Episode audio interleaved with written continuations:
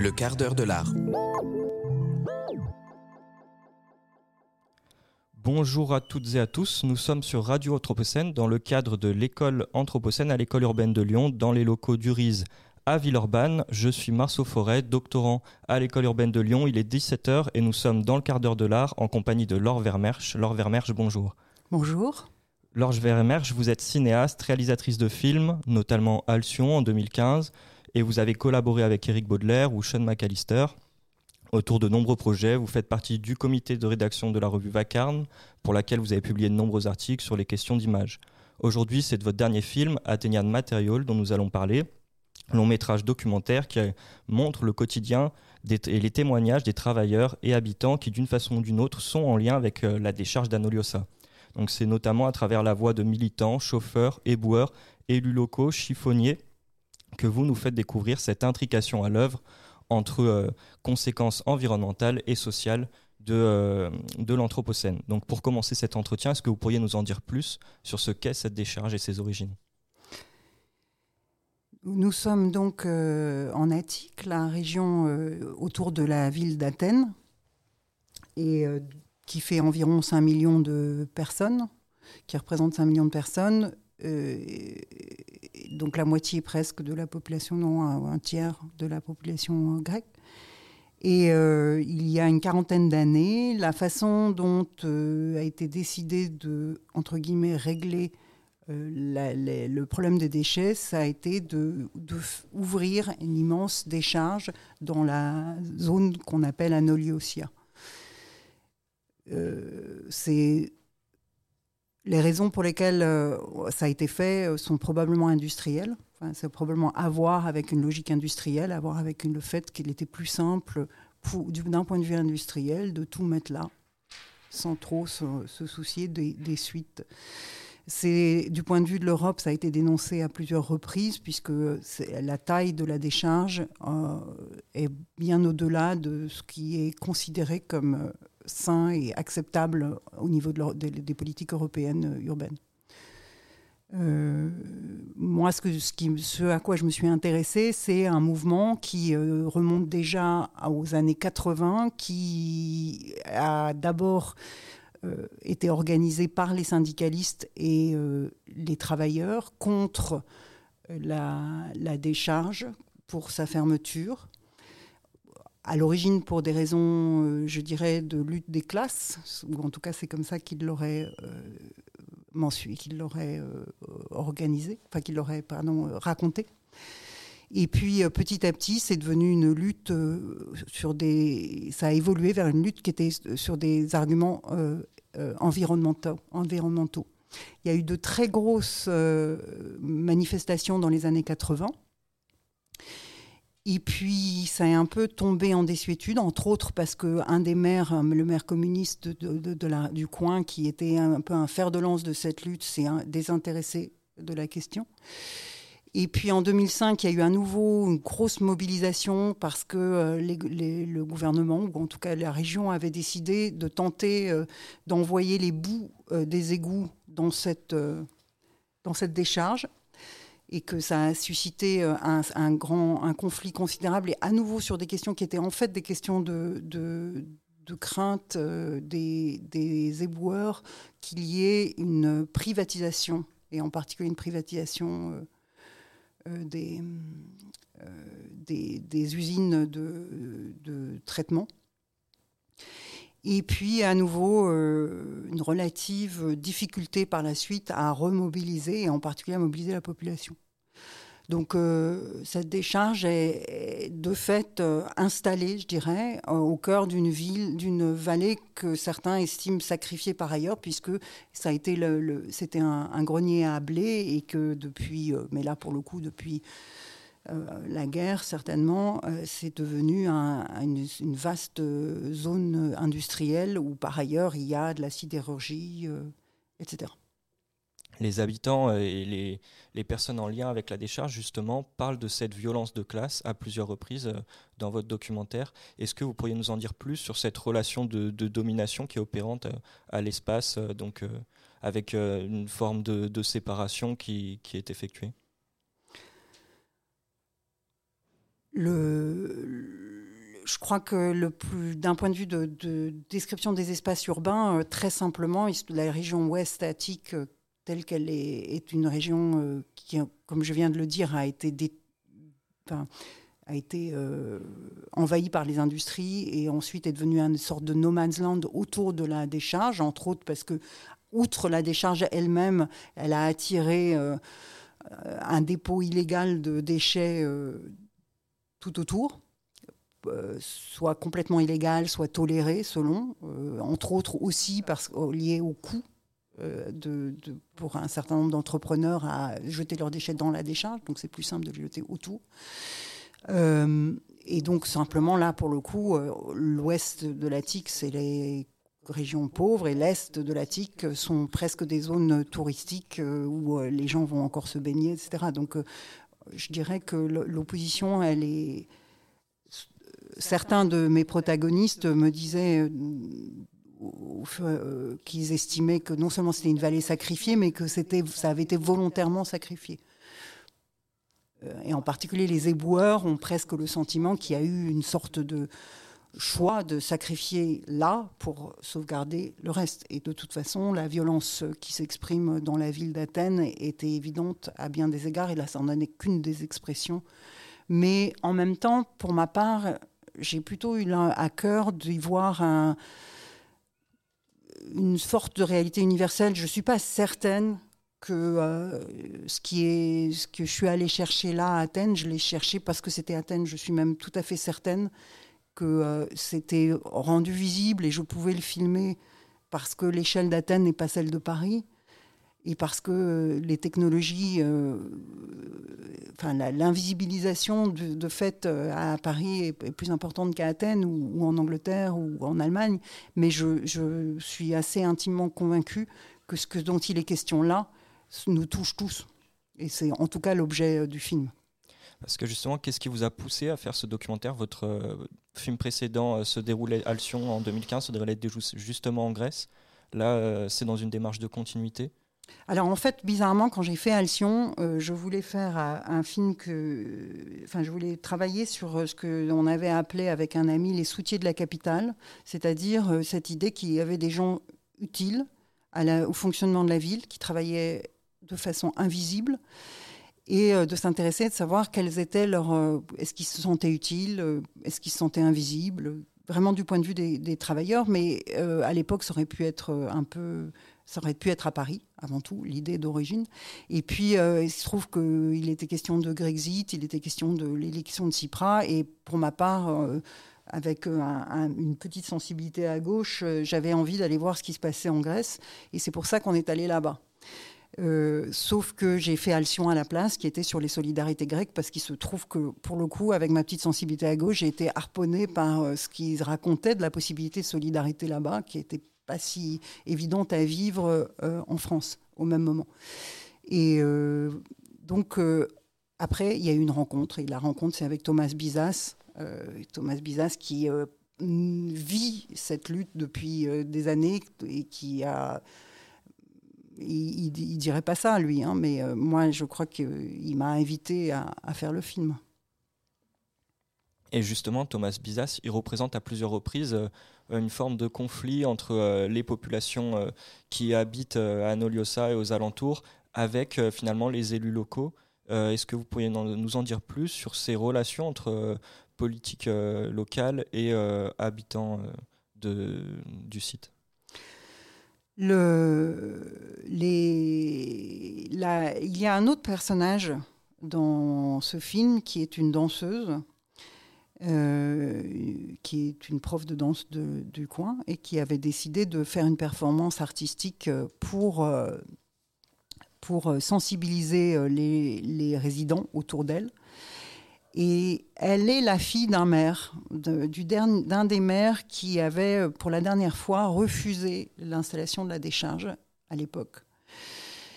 Et cet homme bon, est assez âgé, et lui, il dit Moi, j'ai refusé, refusé qu'on nous paye pour ça. Mais depuis, donc euh, là, ça s'est installé depuis 30, euh, plus de 30 ans, euh, année après année, il y a, plusieurs millions d'euros de, qui sont euh, donnés de toutes les autres communes de la TIC, toutes les autres municipalités, à la commune d'Anoliosia pour qu'elle accueille les déchets. Et vous, vous imaginez pas ce que peut faire comme ça cette manne pour euh, faire vivre probablement un grand nombre de gens dont on dit euh, dans, la, dans, la, communauté, qui dans la, dans la commune, qui évidemment euh, emploie un grand nombre de gens, dans, soit comme fonctionnaires, soit fait vivre tout un réseau associatif, toutes sortes d'initiatives qui finalement ont certainement certains avantages du point de vue du quotidien mais ne pallie pas du tout euh, aux, problèmes euh, de santé ou euh, aux environnementaux liés à la décharge. C'est-à-dire que c'est paradoxal. D'une certaine façon, l'idée, c'était de leur donner de l'argent pour que, quelque part, ils n'aient pas à pâtir de, la décharge. Et de fait, c'est pas... C'est devenu un système qui, du point de vue de ceux à qui je parlais, était devenu, est devenu un système de corruption plutôt qu'un système de réparation ou de compensation. Euh, à côté de, tous ces systèmes de, tous ces systèmes de corruption, de, de politique, il y a plein de, petites, enfin de, de, vies d'habitants. Que vous essayez de rendre visibles et, euh, vous, essayez également de rendre visible finalement cette décharge à travers ce film. Quels ont été les choix de d'images et de, de perspectives en élaborant ce documentaire? Moi, j'ai me suis sentie extrêmement euh, humble et angoissée à l'idée de m'attaquer, entre guillemets, ou, pour utiliser une métaphore que j'aime pas, de, me rendre disponible à ce sujet. Euh, parce que c'est un sujet qui est criblé de clichés possibles, parce qu'il euh, y a énormément d'angoisse et de souffrance chez ceux que j'ai tenté de filmer ou en tout cas euh, une, vie extrêmement difficile et que je voulais ni euh, ni euh, céder à tous ces clichés disponibles et surtout à aucun moment enfin j'ai voulu en tout cas essayer de préserver autant que possible que ma caméra devienne l'expression d'un rapport de domination. Et évidemment une fois qu'on a dit ça on sait tout de suite que c'est pas possible c'est-à-dire que euh, on peut euh, travailler euh, autant que possible pour éviter, et en même temps, il n'en reste pas moins que la caméra sera toujours, d'une certaine façon, une position de pouvoir. Mais j'ai donc essentiellement travaillé à positionner ma caméra de telle sorte qu'elle prenne, qu'elle accepte, enfin qu'elle soit là où elle doit être, là où je dois, je peux la mettre. Donc à prendre position, à choisir ce qui est hors champ. par exemple, en grande partie euh, les hommes politiques ou les femmes politiques, en grande partie euh, essayer de filmer euh, de face, en grande partie essayer de cadrer de telle sorte que chacun d'entre eux soit pris à hauteur d'homme. Et puis, autant que possible, essayer de rendre compte de leur leur euh, voix, de ce qui se et, d'une voix qui n'est indépendante du film, c'est-à-dire que c'est pas moi qui la provoque, euh, elle existe déjà avant moi et, euh, et, avec un peu de chance, elle continuera après moi. Donc après, bon, que dans certains cas ils utilisent la caméra, tant mieux, ça m'est égal. Mais c'était ça mon obsession, c'était d'essayer autant que possible de créer des séquences où il y ait des présences. Et alors, eux, justement, comment est-ce qu'ils ont reçu euh, votre caméra? Comment euh, vous êtes présenté à eux? Euh, bah, Les militants, évidemment, ils, ont, ils avaient une envie qui était de faire valoir leur, leur lutte et une confiance de, que c'était une, une lutte qui devait être portée et j'avais fait Alcyon et Thomas était déjà là euh, lorsque j'avais fait Alcyon et donc il avait déjà vu le résultat de ce que j'avais fait. Donc il était déjà un peu euh, aguerri à cette forme qui n'est pas une forme de, film militant mais qui euh, s'empare de ces sujets pour en faire quelque chose qui est entre l'engagement et, autre chose. Pour ce qui est de, de, de, de, de Valadis et Afanasia qui sont euh, ou euh, de Kadir et Kaber qui sont chiffonniers, c'est un peu différent puisque ce que j'ai ils se sont, ils ont un peu accepté, ils ont accepté que ils allaient faire confiance jusqu'à un certain point.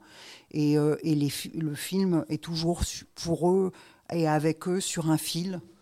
Et donc, euh, au sens où euh, il y a les moments où ils font confiance et les moments où ça, ça ne les intéresse pas. Et, c'est un choix qui, voilà, c'est un choix que j'accepte. Dans, à la fin du, film documentaire, l'une des scènes qui m'a qui m'a frappé, c'est Aphrodite Bizas, il me semble, qui parle d'une sorte de, d'impossibilité de transmission de, de, la conscience politique euh, à gauche. Et euh, en fait, cette lutte face à la décharge, elle est, euh, elle est de longue date. Donc comment elle se passe justement cette transmission de, la lutte? Comment, comment ça se passe au niveau de la jeunesse et, de son rapport à la, décharge? La décharge n'est pas l'objet, enfin très épisodiquement l'objet d'une lutte euh, et, certainement pas euh, celle de la jeunesse en ce moment, euh, sauf à quelques exceptions près. Et, ce que Aphrodite essaie d'exprimer là, c'est quelque chose qui, je crois, est aussi très choquant pour nous. C'est-à-dire que Aphrodite elle est à un endroit où elle a connu euh, ses parents, euh, leur père en particulier, ont fait, euh, se sont battus contre la dictature.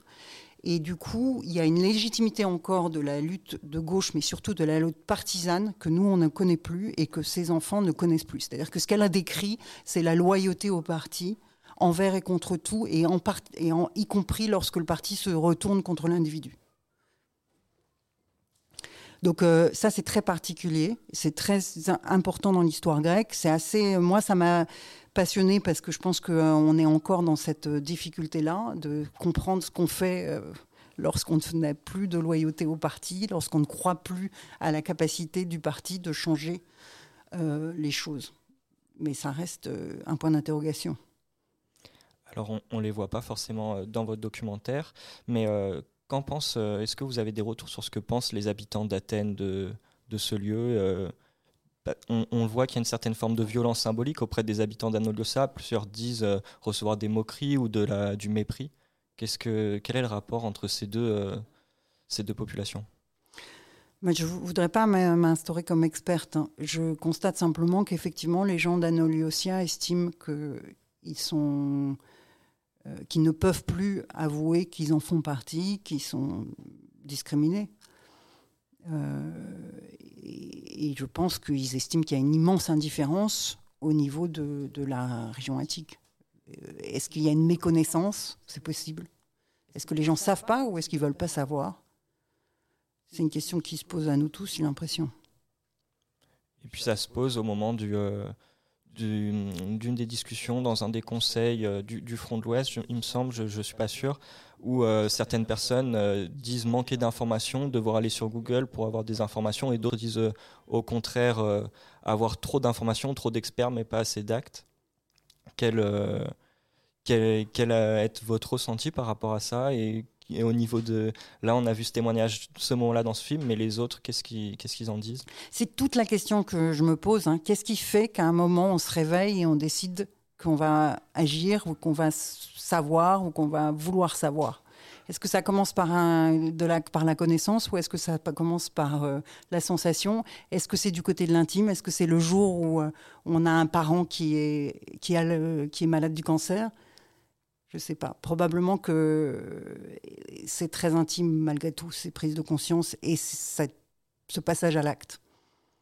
Alors euh, là, c'est une question très globale que je vais vous poser, mais euh, à travers votre film documentaire, finalement, on peut penser que ça peut, euh, d'une certaine façon, faire prendre conscience certaines personnes. Qu'est-ce que vous pensez que le film documentaire, dans sa globalité, dans sa forme, peut apporter à la question du changement global et de l'anthropocène?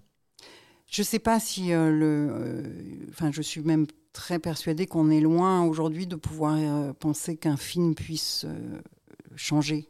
Mais en revanche, euh, j'ai l'impression qu'il y a quelque chose qui se pense au cinéma, qui se pense dans les textes, qui se pense en, science ou en recherche, et que nous sommes tous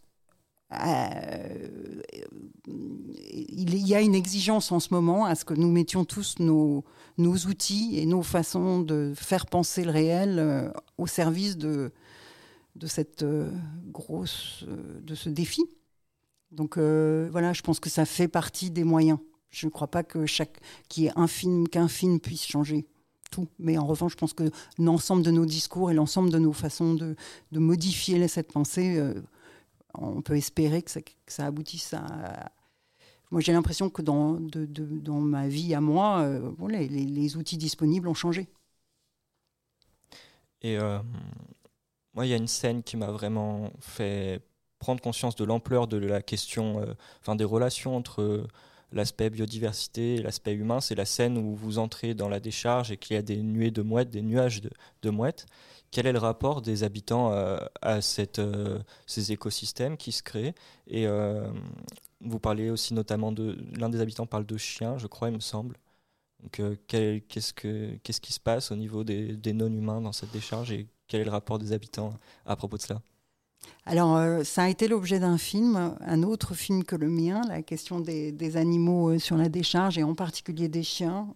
Euh, et pour le coup, ce qui est frappant, c'est à quel point ces mouettes qui hurlent et qui sont omniprésentes là n'existent pas en dehors parce qu'on est très loin.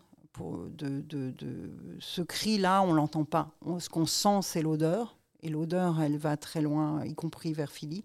Mais les cris des mouettes, elle n'est là que pour ceux qui sont sur la décharge, c'est-à-dire euh, très peu de monde, quelques tziganes et, quelques. Mais le, cri ne porte pas. Et, oui, il y a un écosystème, mais euh, vraiment, euh, personne ne sent. Bah, je crois qu'il est très loin de tout le monde pour l'instant. il fait partie de ce qu'on ne voit pas et de ce qu'on ne connaît pas le film, malgré, euh, en dépit de la, tristesse qui peut en émaner, euh, on ressent quand même une certaine forme de puissance d'agir euh, auprès de certains travailleurs. Je, pense notamment aux chiffonniers, j'ai perdu le, nom de la personne, mais qui voit, qui trouve certains moments de joie. Et donc, quelle, quelle, forme vous avez pu constater de, de ce positif? Oui, je pense que sont tous euh, hyper actifs. Et c'est, je, ne voudrais pas, euh, je peux, je peux pas me permettre moi de commenter là-dessus. Mais ce qui est certain, c'est que j'essaie de filmer ça. Le fait que euh, vivent avec et, et, de façon extrêmement combative. pas du tout comme des gens qui se laissent dominer. D'abord, il n'y a pas le choix, de toute façon. Et donc, euh, c'est vrai que je ne sais pas si je pourrais parler de joie, mais en tout cas, ce qui est sûr, c'est qu'ils habitent vraiment ce monde-là avec énormément de courage et d'amour. Euh, bon, voilà. Et euh, le, film est rythmé par le mythe de, Perséphone. c'est un choix de votre part ou est-ce qu'il y a vraiment une sorte d'héritage de, de la mythologie grecque dans les consciences collectives autour de l'environnement? Euh, c'est pas du tout un choix de ma part. Enfin, si, en dernier, lieu, c'est un choix de ma part, mais il se trouve qu'il y avait deux pointeurs. D'une part, euh, Thomas, qui a lui-même cité euh, cette chanson, et cette chanson qui est moins le mythe de Perséphone que sa version populaire des années 70, chantée par Maria Fanturi. C'est-à-dire que c'est le premier chant environnemental grec, qui date de, je sais plus, 72 ou 73 et qui, euh, et qui était écrit pour cette vallée sacrifiée, pour cette vallée d'Elefsina. Donc, euh, le, et la raison pour laquelle elle a été écrite comme ça, évidemment, c'est que la vallée industrielle était sur le lieu d'un rite qui a duré euh, plusieurs siècles. C'est le plus long, le rite antique grec qui a duré le plus longtemps, bien et, et, qui était en fait un rite agraire et qui était dédié à Perséphone et à Déméter, mais qui donc qui reprend cette euh, obsession euh, de, probablement beaucoup de sociétés agraires de, de, la façon dont les saisons euh, rythment la, vie et dont alternent des moments de, vide ou de nudité de la terre et de moments de, germination et de vie. Donc cette alternance-là. Et la chanson raconte comment cette alternance a été brisée avec, euh, dans la vie contemporaine pour ne plus, ne plus permettre que la vie se régénère. en faisant des recherches autour du film, j'ai j'ai trouvé un certain manque d'informations autour de cette question euh, dans les médias français. J'en ai trouvé finalement très peu. Et certains, dans les années, au début des années 2010, parlaient de la fin de la décharge euh, à ce moment-là. Donc euh, à l'heure actuelle, elle existe toujours. Quel, quel est l'avenir de cette décharge? Est-ce que finalement on va en voir la fin dans, peu de temps ou c'est pas du tout d'actualité? Pour l'instant, c'est un récit d'impuissance. Euh, on a cru, enfin en tout cas, les militants ont vraiment espéré que CIPRA y a eu, euh, soit en mesure d'y mettre fin, enfin que et ça n'a pas été, ça ça pas eu lieu. Et pour l'instant, euh, il y a toute raison de penser qu'il va, s'il va y avoir qu'une extension de la décharge, parce que toutes les autres solutions prendraient beaucoup trop de temps et qu'elles n'ont pas été prévues pour l'instant. Alors, J'aimerais terminer sur le sujet de la décharge avec une question autour de, du témoignage de, du Tzigane que vous avez interrogé, euh, qui était d'une extrême violence euh, et qui semblait risquer sa vie à chaque fois qu'il faisait son, ce qui lui rapportait de l'argent, son travail. Euh, est-ce qu'il y a des conflits entre ces communautés de Tziganes et le reste des habitants Et comment est-ce que les différents côtés le perçoivent? Oui, alors Giorgio, il est, non seulement il est zigane, mais en fait il est albanais, alors que les autres, Valadis et Athanasia, sont euh, grecs, grecs orthodoxes. Mais euh, ils vivent tous euh, autour de, dans, un, une zone qui est juste en dessous de la décharge. Et oui, ils sont non seulement. Enfin, le mot que je, citerai là, c'est le mot de criminalisation, c'est-à-dire que ceux que, dont eux se plaignent, c'est d'être systématiquement euh, renvoyés à euh, leur euh, potentiel criminel. Et donc, de façon organisée, ils sont arrêtés sous des prétextes plus ou moins oiseux et en groupe et de façon collective, non pas individuelle, sans, en dépit de, de questions de, responsabilité individuelle. Donc, la, alors voilà, c'est, je dirais le plus concrètement possible, c'est ça qui leur rend une alternative presque impossible, alors que Baladis et Afanasien ne pensent qu'à une chose, c'est la possibilité de vivre en dehors, ce qui, très sincèrement, semble extrêmement compliqué dans l'état actuel des choses. Alors, pour conclure cet entretien sur une note euh, beaucoup plus euh, légère, est-ce que vous auriez une œuvre, un, film, euh, un livre qui traite de ce sujet ou non à proposer aux auditeurs? Fresh Kills de Lucie Tayeb qui est donc une œuvre qui s'intéresse à une autre décharge dans une situation tout à fait différente, puisqu'il s'agit à la fois d'une décharge dans la banlieue de New York et d'une décharge fermée. Tout l'enjeu étant de savoir euh, comment on se débarrasse de la mémoire d'une décharge et comment on se débarrasse des traces de cette décharge. Je vous remercie pour cette proposition. Euh, nous étions euh, dans le quart d'heure de l'art, donc avec Laure Vermersch pour l'école de l'Anthropocène de l'école urbaine de Lyon. Et je vous souhaite une bonne continuation à tous. Le quart d'heure de l'art.